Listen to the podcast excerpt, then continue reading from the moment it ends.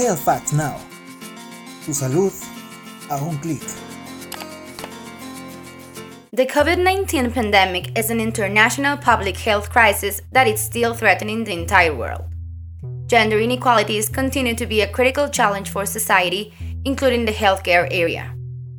In this pandemic, millions of women have been the ones who have been on the front line to face COVID 19. Women make up the majority of the health workforce, however, few hold leadership positions. Investments are missing in healthcare in order to improve women's access to health. Also, women are consistently paid less than their counterparts. Many women work disproportionately in unpaid or low paid informal roles, and in many cases, they are obliged to work without adequate social protection. Each year, women generate worldwide approximately $3 trillion in health work. However, half of this work is neither recognized nor paid. In addition, women bear a double burden between work and taking care of their families and the housework. The COVID 19 pandemic has exacerbated gender inequalities and other socioeconomic disparities. Men and women appear to be infected with COVID 19 in roughly similar amounts. 48% of the infected individuals are women. However, as the majority of the health workers are women, it is they who are at the greatest risk of infection. Thousands of women, despite the fear they felt of being infected or even of dying, did not hesitate to be brave and face the COVID 19. Without doubt, there are thousands of warriors who started inspiring stories coping with the pandemic. The implementation of public policies is necessary to support women working on the front lines. Likewise, the recognition of the value of women's unpaid work and the redistribution of family care between both sexes is essential.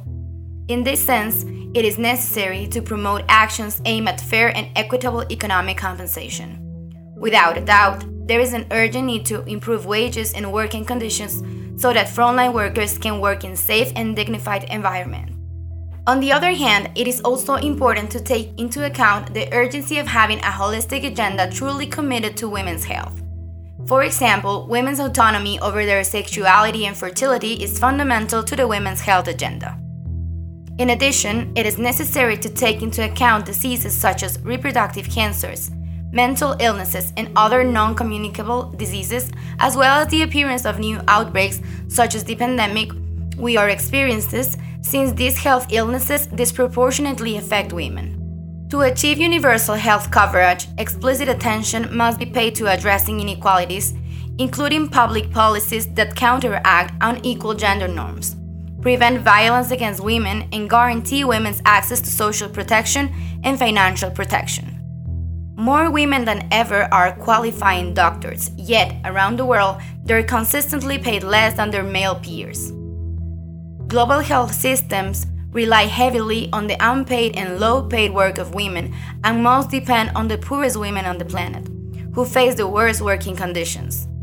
For instance, female primary care physicians generate less visit revenue than male colleagues in the same practices owing to a lower volume of visits, yet spend more time in direct patient care per visit, per day, and per year.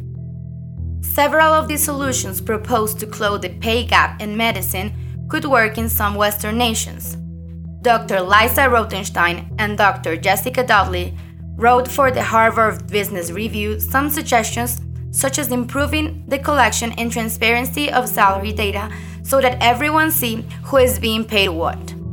They also argued that coaching and sponsorship of female physicians should go beyond the same gender mentorship, and peer groups that have long been the norm. In short, it is required that health workers can work in spaces that provide stronger health systems, with greater equality and with equitable economic benefits for all.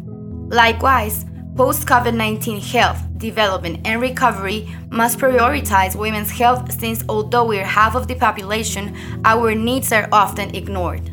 In conclusion, COVID 19 has highlighted the latent inequalities between men and women. Today, it is clear that investing in women's health is not only a moral imperative, but an astute investment. As UN Women Executive Director said, progress in women's health has been uneven, but by working together, we can create a better and healthier world for women and for all. To promote these changes, gender transformative actions are required to dismantle the social gender roles that perpetuate harmful perceptions that do not contribute to the struggle to improve the conditions of women health workers whose resilience has been admirable. Clearly, a future must be reinvented in which women's health and rights are non negotiable. Transforming gender policies in global health security has to last beyond the current pandemic.